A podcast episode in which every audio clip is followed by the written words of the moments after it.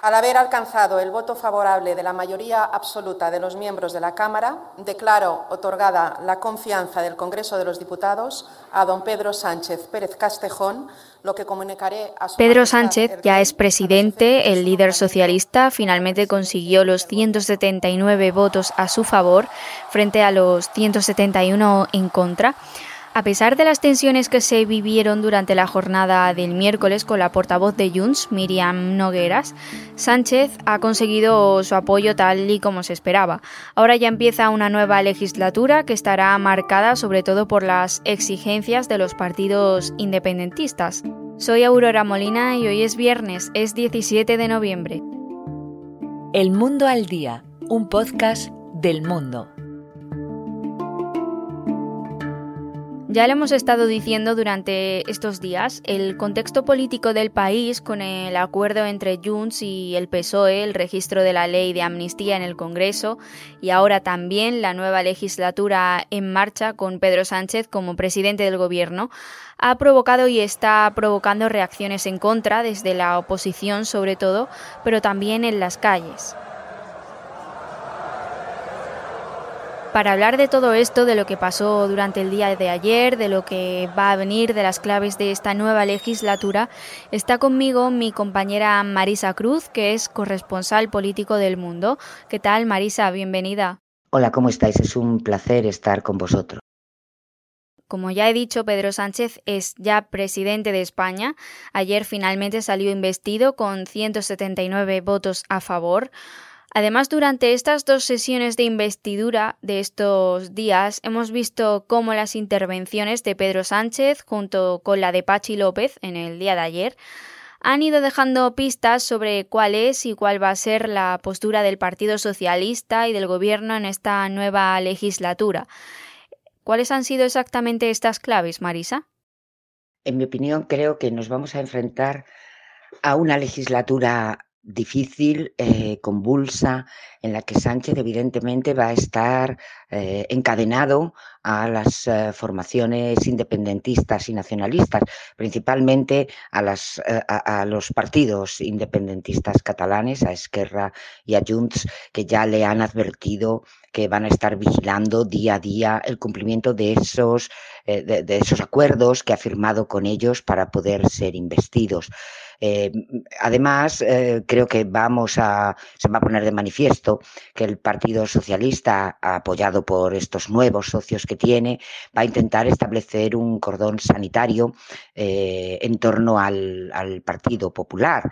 y eso pues dificultará muchas las cosas a Sánchez en aquellos momentos o sobre aquellas propuestas en las que alguno de, de sus aliados le falle.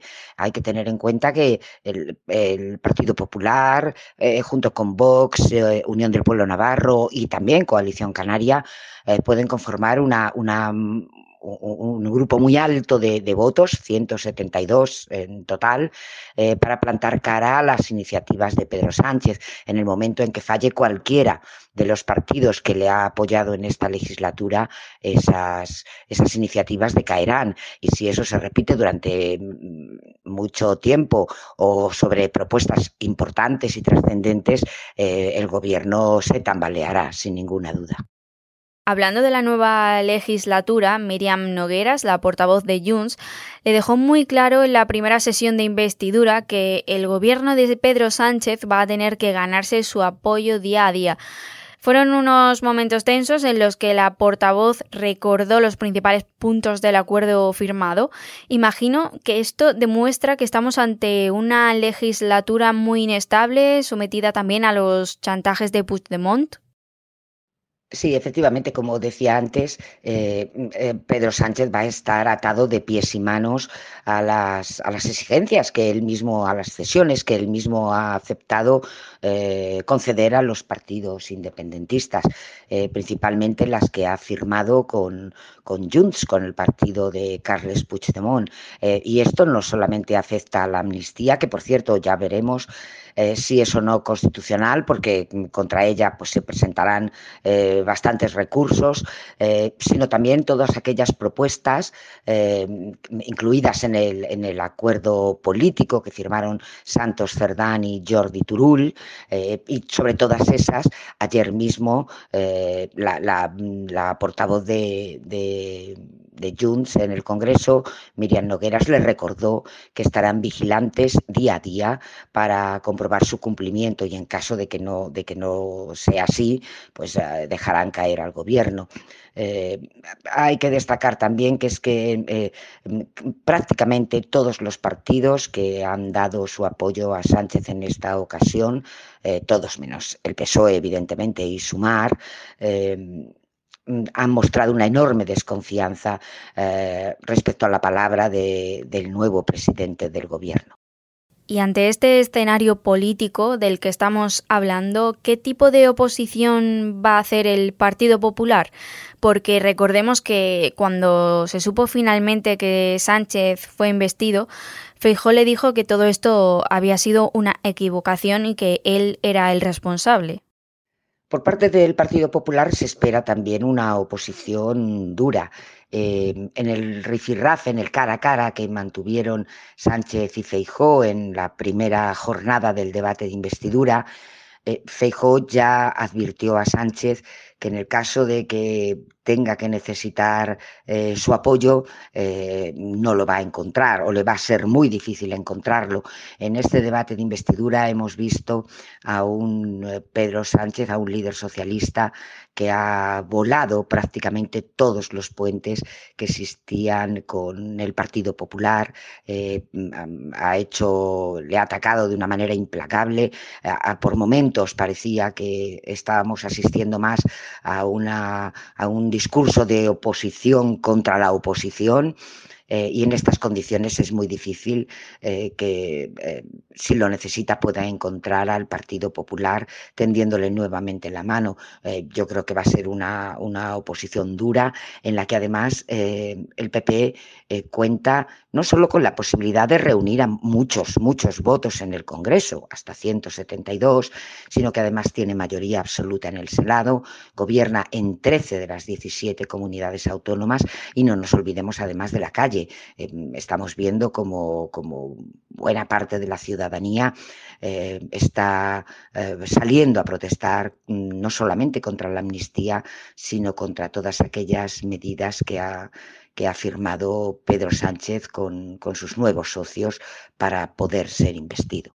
Marisa, antes has mencionado las protestas en las calles, esa crispación que llevamos viendo unos días. No sé si ahora ya que entramos en una nueva legislatura se van a calmar los aires o por el contrario se va a incendiar aún más el clima. Creo que en este caso, eh, a diferencia de, otras ocasiones, en este caso la, protesta tardará en calmarse. Hombre, es verdad que no vamos a tener manifestaciones de decenas de miles de personas todos los fines de semana, pero sí que habrá una serie de momentos clave en los que el malestar de la calle volverá a resurgir. Eh, por ejemplo, imaginemos eh, que Puigdemont regresa a España eh, limpio, como si dijéramos de, polvo y paja. En ese momento, pues una vez más, la, la, indignación de la gente mm, puede florecer de nuevo.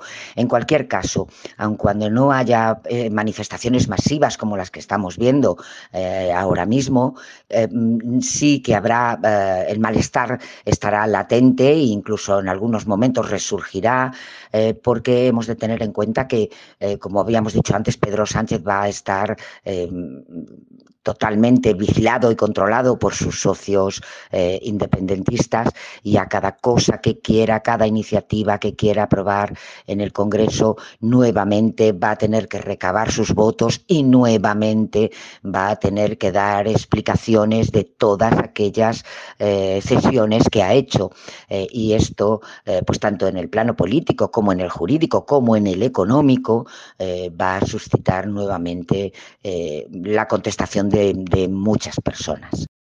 Marisa, pues muchas gracias por este análisis del panorama político que tenemos actualmente y también de cómo va a ser la nueva legislatura. Muchas gracias. Gracias a vosotros y hasta la próxima. Marisa Cruz ha hecho posible este episodio de El Mundo al Día. Te recuerdo que para escucharnos todos los días solamente tienes que ir a elmundo.es, que es la web de El Mundo, y también a las principales plataformas de audio. Ahí en tu favorita, en la que más utilices, tienes la opción de suscribirte.